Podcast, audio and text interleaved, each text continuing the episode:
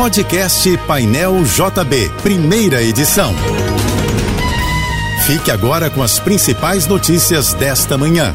Oferecimento Assim Saúde. Hospitais, clínicas, exames e mais de mil consultórios. Ligue 2102 5555 e Equinor. Nossa energia está em linha com a mudança. A Prefeitura do Rio vai realizar nesta semana a microchipagem gratuita de cães e gatos em postos volantes. Nesta segunda-feira, a ação será realizada no Bosque Dona Ivone Lara, no Engenho de Dentro, entre nove da manhã e meio-dia, limitado a 100 atendimentos. Amanhã, o serviço vai ser oferecido na Praça Cinco Marias, em Guaratiba, e na quinta-feira, na Praça Edmundo Bittencourt, em Copacabana. A previsão do Instituto Nacional de Meteorologia para esta segunda-feira no Rio e no Grande Rio é de céu entre parcialmente nublado a claro com ventos fracos. Não há previsão de ocorrência de chuva e a temperatura máxima deve chegar a 25 graus. Começa nesta segunda-feira a atuação de militares em ações de combate ao crime organizado em portos e aeroportos do Rio de Janeiro e São Paulo, além do Lago de Itaipu. O efetivo é de 3.700 homens da Aeronáutica, Exército e Marinha. As ações para prevenir e reprimir o tráfico de drogas e armas foram instituídas por meio da decretação da garantia da lei e da ordem. No Rio, os militares vão atuar no aeroporto Tom Jobim e nos portos da capital e de Itaguaí. Não será feito policiamento de ruas e bairros. O emprego das Forças Armadas termina no dia 3 de maio do ano que vem. O corpo da atriz e apresentadora Lolita Rodrigues será cremado nesta segunda-feira numa cerimônia restrita a amigos e parentes num local que não foi divulgado. A artista morreu ontem, aos 94 anos, em João Pessoa, na Paraíba, onde morava. Ela estava internada num hospital particular tratando de uma pneumonia. Lolita Rodrigues foi uma das pioneiras na televisão no Brasil foi ela quem cantou o hino da TV brasileira no programa de estreia da TV Tupi no dia 18 de setembro de 1950. O último trabalho em televisão foi na novela Viver a Vida da TV Globo em 2009.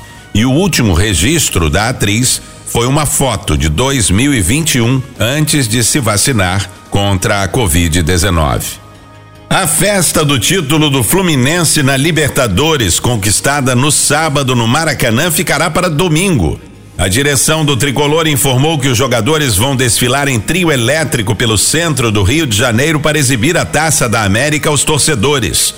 Havia expectativa dessa comemoração acontecer no dia seguinte do título, mas o Fluminense citou a necessidade de planejamento prévio, com o aval dos órgãos de segurança pública.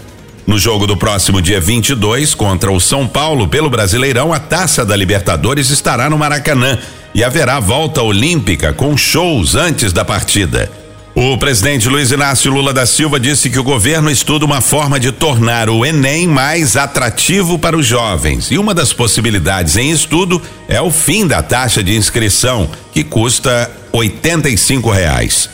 A declaração foi dada ontem em Brasília durante a visita do presidente a uma das salas de controle do INEP, órgão responsável pelo Exame Nacional do Ensino Médio.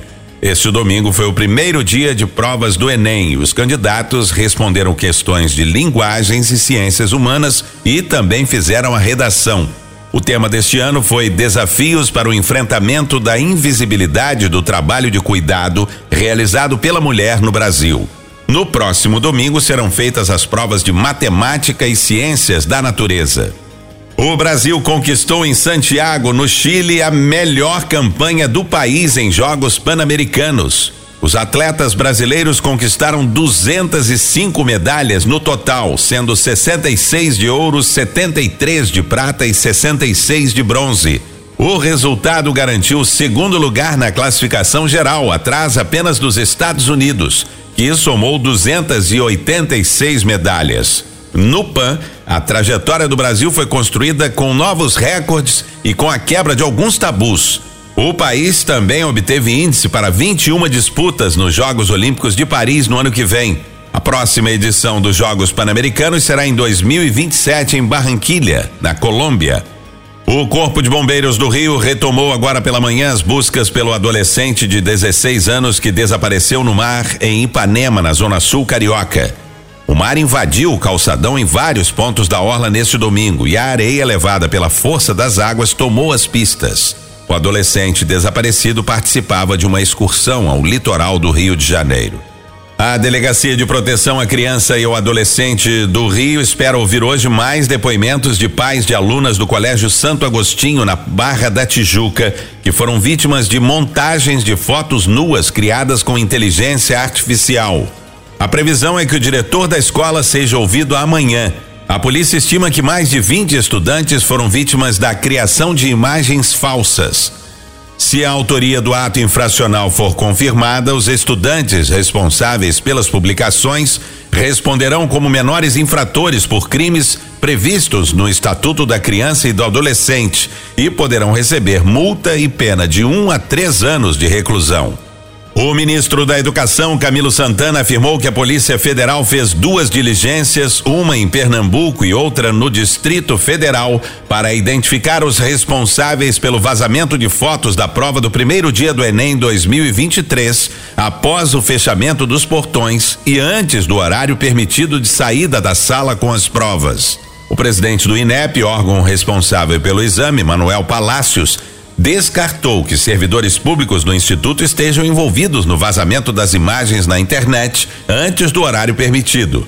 O INEP não trata o caso como vazamento, mas sim como fotografias que foram divulgadas após o início da aplicação da prova, quando os estudantes já estavam dentro das salas. Você ouviu o podcast Painel JB, primeira edição.